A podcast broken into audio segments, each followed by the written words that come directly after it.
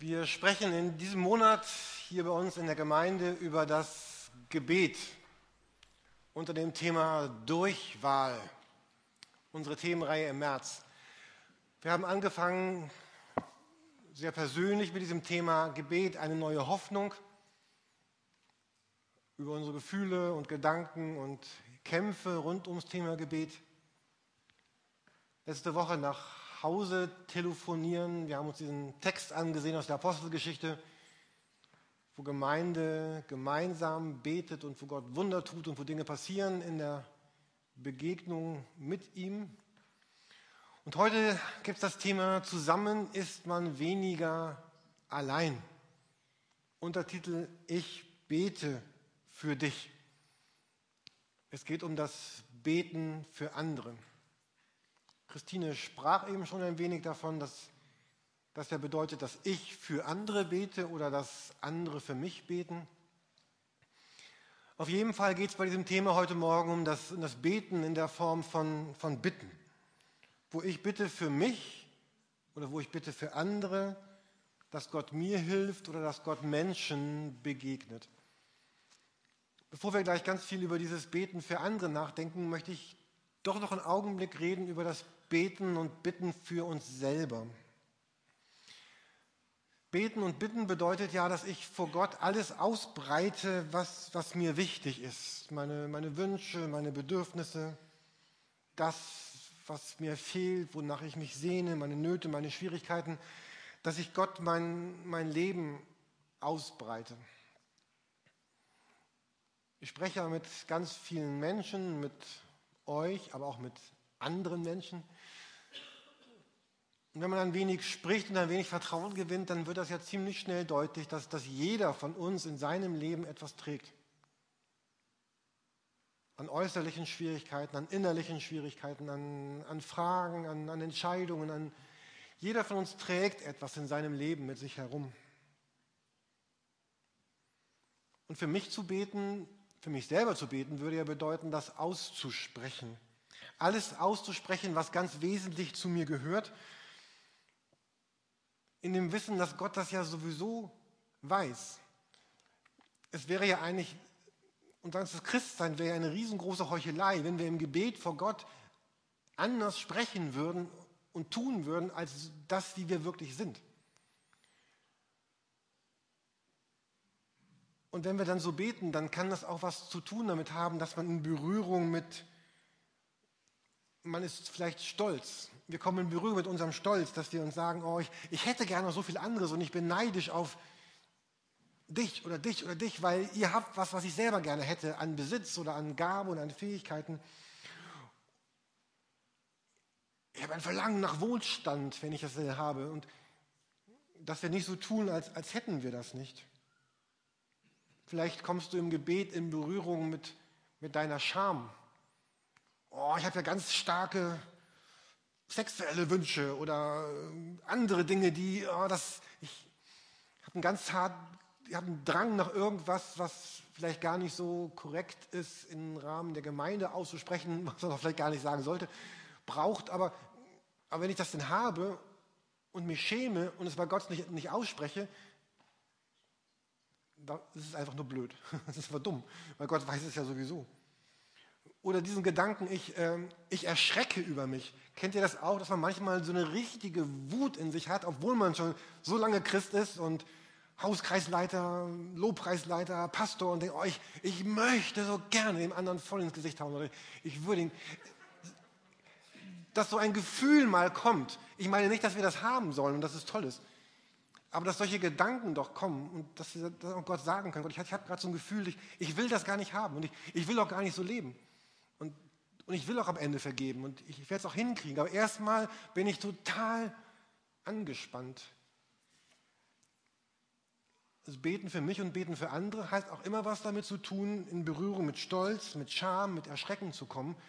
Und wenn ich, und deswegen sage ich das jetzt hier so ausführlich, wenn ich in Berührung mit meinem Scham komme, mit meinem Stolz, mit meinen Abgründen, dann kann ich auch viel leichter ertragen, wenn, wenn Harald mir sagt, als Beispiel, ich habe da auch, hatte noch nicht, also ich, oder der Harald, egal. So gut, sag keine Namen, Jürgen. Wenn jemand sagen würde, euch sagt, oh, ich habe auch Abgründe, dann muss man nicht erschrecken und sagen, oh, das sind Abgründe in deinem Leben, sondern ich weiß auch meine eigenen Abgründe. Und ich weiß um meine eigene Scham, meinen eigenen Stolz, meinen eigenen, diese, diese, diese Dinge, die nicht zu Gott passen wollen. Also Gebet bedeutet dann in eine echte Beziehung zu gehen mit Gott. Wir sind ja eigentlich bei Bitten heute Morgen. Lukas 18, da erzählt Jesus so ein Gleichnis über eine arme Witwe, die etwas von einem ungerechten Richter will. Und das Bild ist nicht, dass wir auch alle arme Witwen sind und Gott ein ungerechter Richter wäre. Aber das Bild ist dort, wenn schon diese arme Witwe etwas von diesem ungerechten Richter bekommt. Und wie viel mehr sollen Gottes Kinder, wir haben eben dieses Kinderlied gesungen, nicht wie bei Räubers, ähm, um wie viel mehr sollen denn Gottes Kinder von ihrem liebenden Vater Antwort bekommen? Und dann sagt Jesus, Lukas 18, Vers 7, sollte Gott nicht auch Recht schaffen seinen Auserwählten, die zu ihm Tag und Nacht rufen, und sollte erst bei ihnen lange hinziehen? Ich sage euch, er wird ihnen Recht schaffen in Kürze. Doch wenn der Menschensohn kommen wird, meinst du, er werde Glauben finden auf Erden? Jesus spricht davon, dass, dass Gott sehr wohl der ist, der auf Bitten und Gebete antworten will. Aber es geht um diesen Gedanken, ob er Glauben finden wird. Das bedeutet auch für unser Leben, es bedeutet eigentlich, dass wir Gott unsere, unsere Wünsche und Vorstellungen sagen, aber es dann auch wirklich zulassen, dass zu gucken, was er dazu sagt, dass wir es auch zulassen, dass Gott unsere Wünsche vielleicht in seine Bahn lenkt und ein wenig umändert oder sagt, Jürgen, das wünschst du dir zwar, das verstehe ich auch, aber das ist gar nicht das, was ich dir geben will und was ich dir auch nicht geben werde. Und dann auch Gottes zuzutrauen, dass, dass er sich schon um mich kümmern und sorgen wird, dass er mich tragen wird. Ähm, mir fiel ein, ich hatte vor einiger Zeit schon mal über, über das Gebet in Form von Bitte gesprochen und hatte gesagt, so Gott zu bitten ist so etwas wie etwas von sich wegzuhalten und zu sagen, Gott, guck, guck dir das mal an. Hier, das ist, Gott, das ist das, was mich gerade beschäftigt, das, das bewegt mich gerade. Und dann mit Gott zusammen drauf zu gucken. Und ich bin ein bisschen weg davon und, und, und Gott ist weg und wir gucken beide drauf und sagen, naja, das ist vielleicht gar nicht das Beste, was du gerade da bittest. Einfach so ein bisschen auf, auf Distanz zu gehen und, und Gott reden zu lassen, Gott sprechen zu lassen. Ähm, und im Gebet dann wirklich diese Geborgenheit zu erfahren, dass das Gott stärker ist und kräftiger ist als all das, was meinem Leben vielleicht schaden möchte, dass Gott gegenwärtiger ist als die Probleme und Nöte, die da sind. Und dass ich eben nicht alleine gelassen bin wie diese Witwe vor diesem ungerechten Richter, sondern dass ein Gott im Himmel da ist, der, der da ist. Und wenn ich weiß, Gott hält mich in seiner Hand, dann und auch den anderen, für den ich beten will, dann nimmt das den Umständen, den Dingen die Macht über mich. Selbst dann, wenn Gott äußerlich gar nichts ändert im, im Augenblick, verlieren die Dinge, die Fragen, die Anfechtungen, die Nöte, verlieren ihre Macht, weil ich weiß, Gott ist mit mir. Und in dieser Begegnung mit Gott geschieht etwas. Und was mir an dieser Stelle ganz wichtig ist, sowohl für das Beten für uns selber, als auch für das Beten für andere, als auch dafür, dass wir andere für uns beten lassen, dass, dass das nicht automatisch geschieht.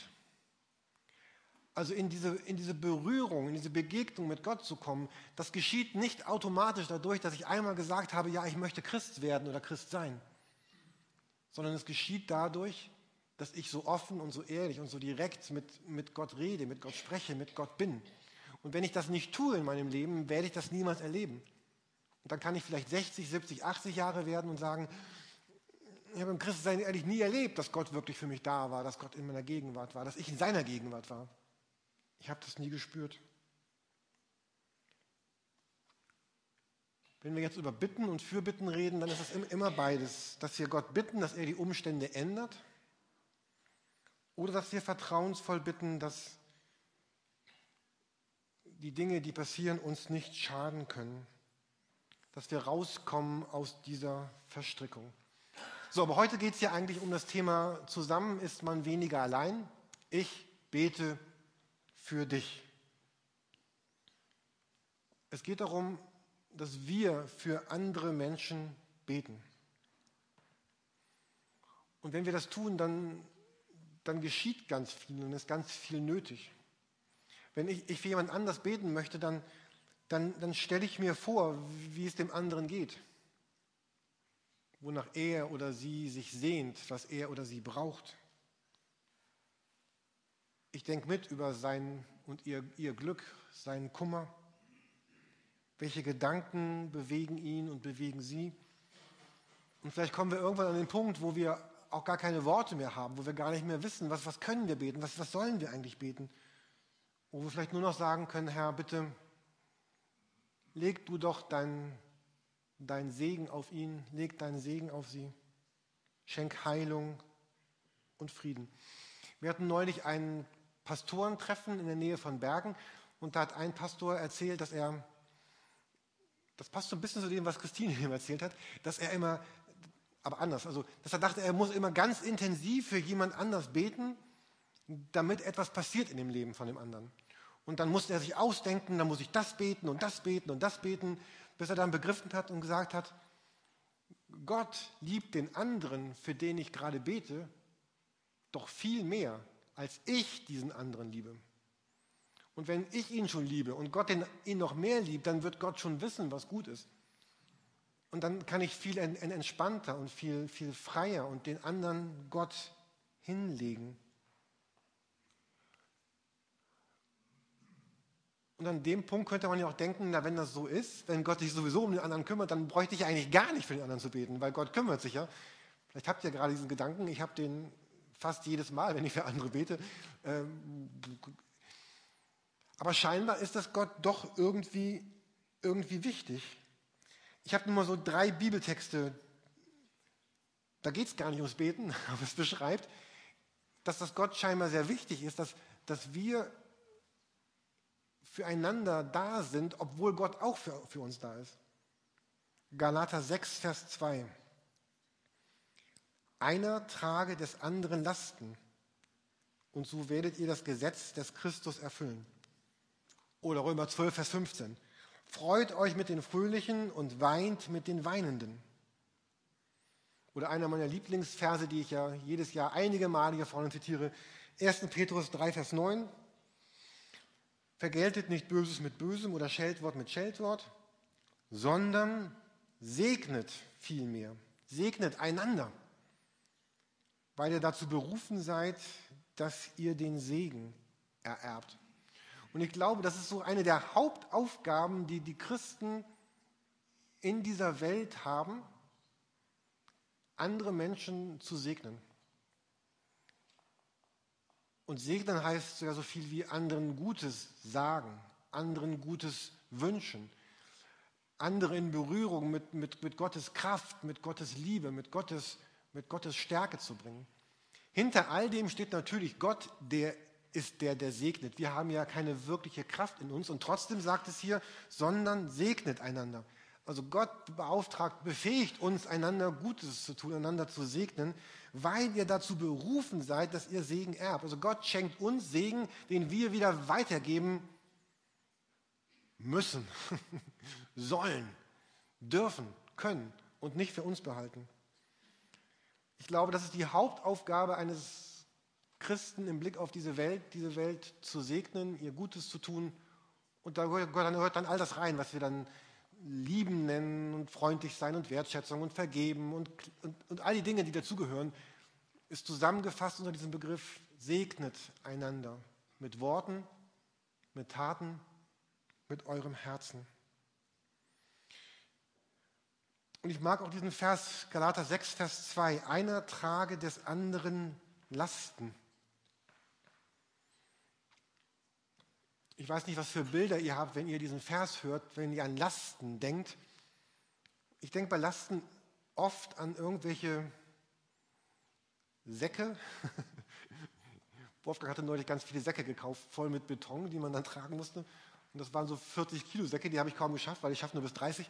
Na gut. Ähm, und, und dann habe ich diese Säcke vor Augen, die dann aber natürlich auch äh, aus so einem komischen Papier, Pappzeug sind, die dann aufgehen. Also man trägt diesen 40 Kilo Sack, den man kaum tragen kann, und der geht auf und der, dein ganzer Körper wird, wird schmutzig von diesem Beton-Estrich-Zeug, der da rausrieselt. Und du willst einfach nur noch duschen, aber gerade es regnet auch natürlich und äh, du wirst richtig schön schleimig und schmutzig. Und, und dieses Bild habe ich auch vor Augen, wenn ich denke an dieses Trag die Lasten des anderen wir werden schmutzig dabei, wenn wir die Lasten des anderen tragen. Und manchmal geht es über unsere Kräfte. Letzte Woche wurden hier fünf Fenster geliefert und ich musste die mit dem Fensterbauer runtertragen. Und der war irgendwie drei Portionen stärker als ich und ich bin da fast, ich bin fast zusammengebrochen. Ich musste die nur eine Treppe runtertragen. Ich habe es kaum geschafft. War noch dreifach verglast, wollen Energie sparen. Also Lasten zu tragen kann schmutzig sein oder kann schwer sein und kann mich auch an meine, an meine Grenzen bringen. Lasten sind schmutzig und Lasten tun weh. Und wenn wir beten wollen füreinander, dann hat uns Gott nicht aufgerufen zu so einem, ich weiß nicht, sterilen, sauberen, geputzten, in Servietten eingepackten Leben, sondern ein Leben, was auch mal trubelig und, und schmutzig sein kann. Aber es geht um dieses Einander mit den Fröhlichen, mit den Weinenden. Ich habe in der letzten Zeit äh, jemanden besucht, der relativ frisch hier in der Gemeinde ist und die Person konnte dann vier Gründe nennen, warum sie hier ist. Die erste, ich sage nur einen von den Gründen. Äh, und einer von den Gründen war, sage ich nicht, nein, ich möchte Teil einer Gemeinde sein, wo Junge und Alte gemeinsam leben, gemeinsam profitieren, und sich gemeinsam tragen.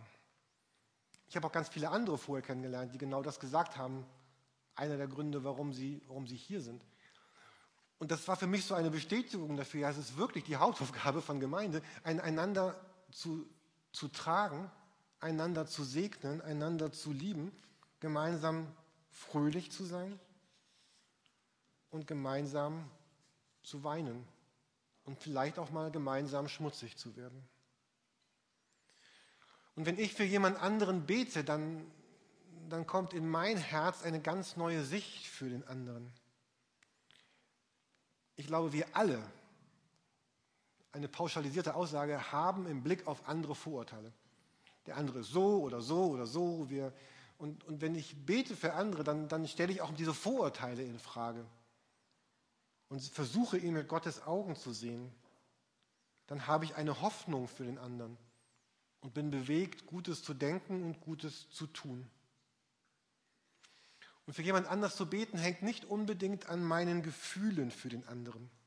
Ich finde das utopisch, dass, dass hundert oder hunderte Leute oder in einer Gemeinde oder nur 20 in einer Gruppe sich, sich alle emotional verstehen und, und lieben müssten. Das ist, ist ja utopisch. Ähm, ich bin sehr geprägt von dem Satz, den mir jemand von euch mal gesagt hat, ganz allgemein, nicht im Blick auf mich, sondern allgemein. Da meinte jemand, von zehn Personen gibt es immer zwei, die dich nicht mögen. Von 100 wären das 20, glaube ich. Ähm, ich muss damit rechnen, dass von 100 Leuten mich vielleicht 18 nicht mögen. Und, und vielleicht geht's dir, dir geht es genauso. Und das ist, es geht auch jetzt bei diesem Thema gar nicht darum, dass wir uns alle mögen müssen oder dass wir gemeinsam in Urlaub fahren müssten oder dass wir gemeinsam immer essen gehen würden. Und es geht darum, auch den, der vielleicht zu diesen 15 gehört, die ich jetzt nicht so gerne herzlich mag, ihm und ihr Gutes zu wünschen, einfach weil er und ich zum gleichen Gott gehören. Ich habe ihr erzählt, dass ich persönlich immer ganz viel, auch immer jetzt zu Hause dieses Vaterunser bete. Ich habe oft gestockt, warum steht da, warum muss ich immer anfangen mit Vater, mit unser Vater im Himmel? Warum darf ich denn nicht anfangen mit mein Vater im Himmel? Und ich glaube, ja, wir dürfen auch mein Vater sagen, aber ich glaube, dass deswegen unser Vater da steht, weil uns bewusst werden soll, wir sind uns und wir sind nicht nur ich. Gott hat Hunderttausende von Leuten in Hamburg, die unser Vater sagen. Millionen, Milliarden von Menschen auf der Welt und in der Weltgeschichte, die unser Vater sagen. Und ich gehöre zu ihnen und wir gehören zusammen. Egal, ob wir uns jetzt so super sympathisch sind oder auch nicht. Deswegen Gebet für den anderen heißt nicht, dass ich Gott bitte, den anderen in meinem Sinne zu beeinflussen. Bitte sag doch Fridolin, dass er endlich so sein soll, wie ich ihn haben will. Aber viele meiner Gebete für andere sind oft so gewesen, wenn ich ehrlich bin. Ich habe ein Bild davon, wie ein Christ sein soll, wie man leben soll, wie man glauben soll, wie man sich anziehen soll, wie man sich verhalten soll. Herr, bitte sag doch ihm, dass er so sein soll, wie ich denke, dass es gut ist.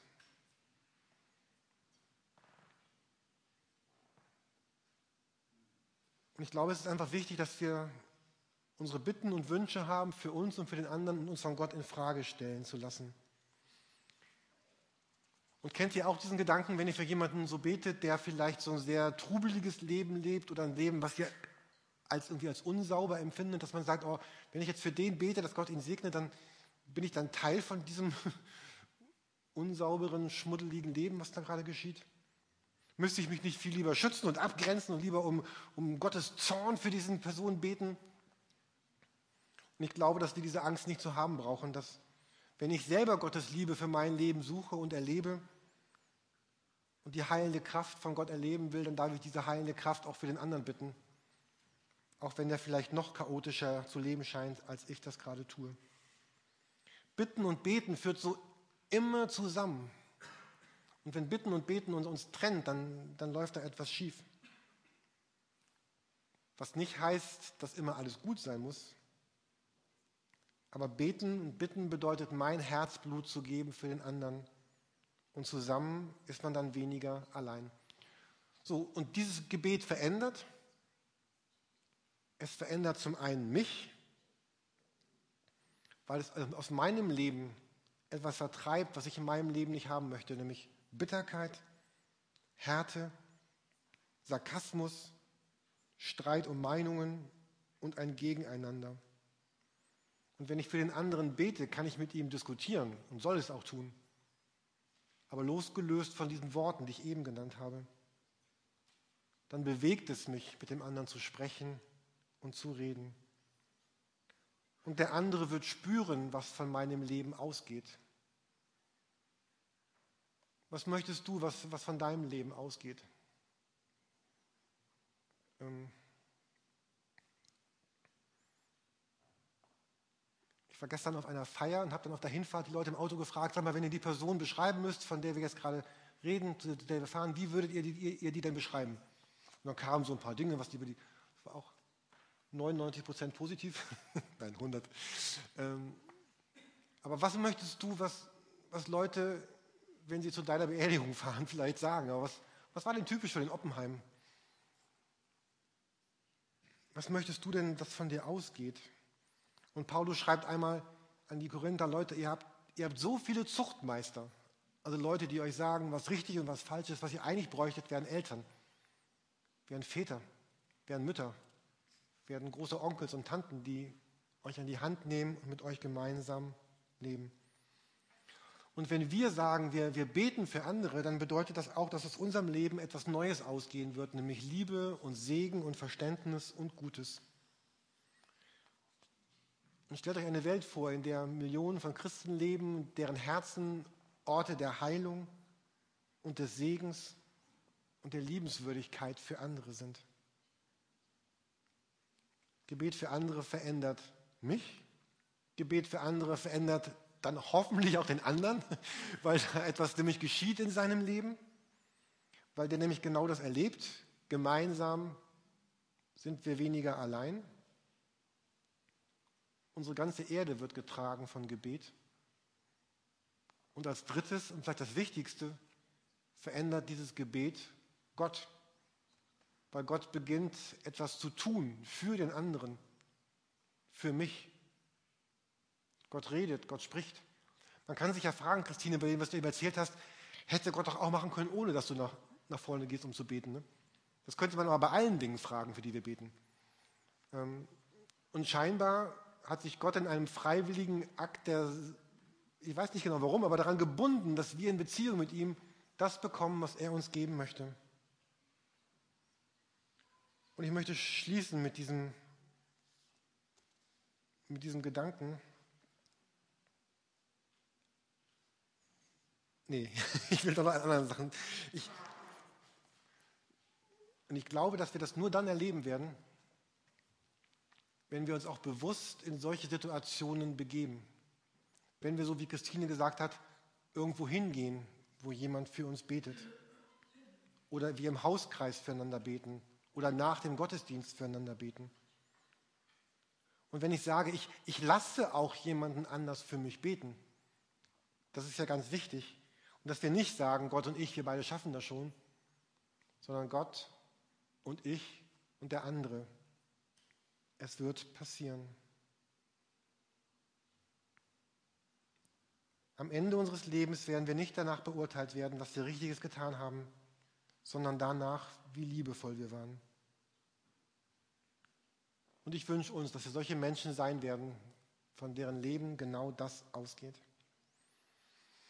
Wir wollen jetzt ein Lied gemeinsam singen, was schon sehr alt ist, was aber genau diesen Gedanken beschreibt, dass das Christsein bedeutet, dass Herzen sich verbinden und gemeinsam Gott als Vater ansehen, ansprechen, anreden. Vielleicht könnt ihr dieses Lied singen als ein, ein Gebet. Und vielleicht können wir noch mehr eine Gemeinde sein und werden und bleiben, die sagt, ich, wir sind voll mit Menschen, die beten füreinander, weil wir glauben, dass Gebet mich bewegt, den anderen und Gottes Herz.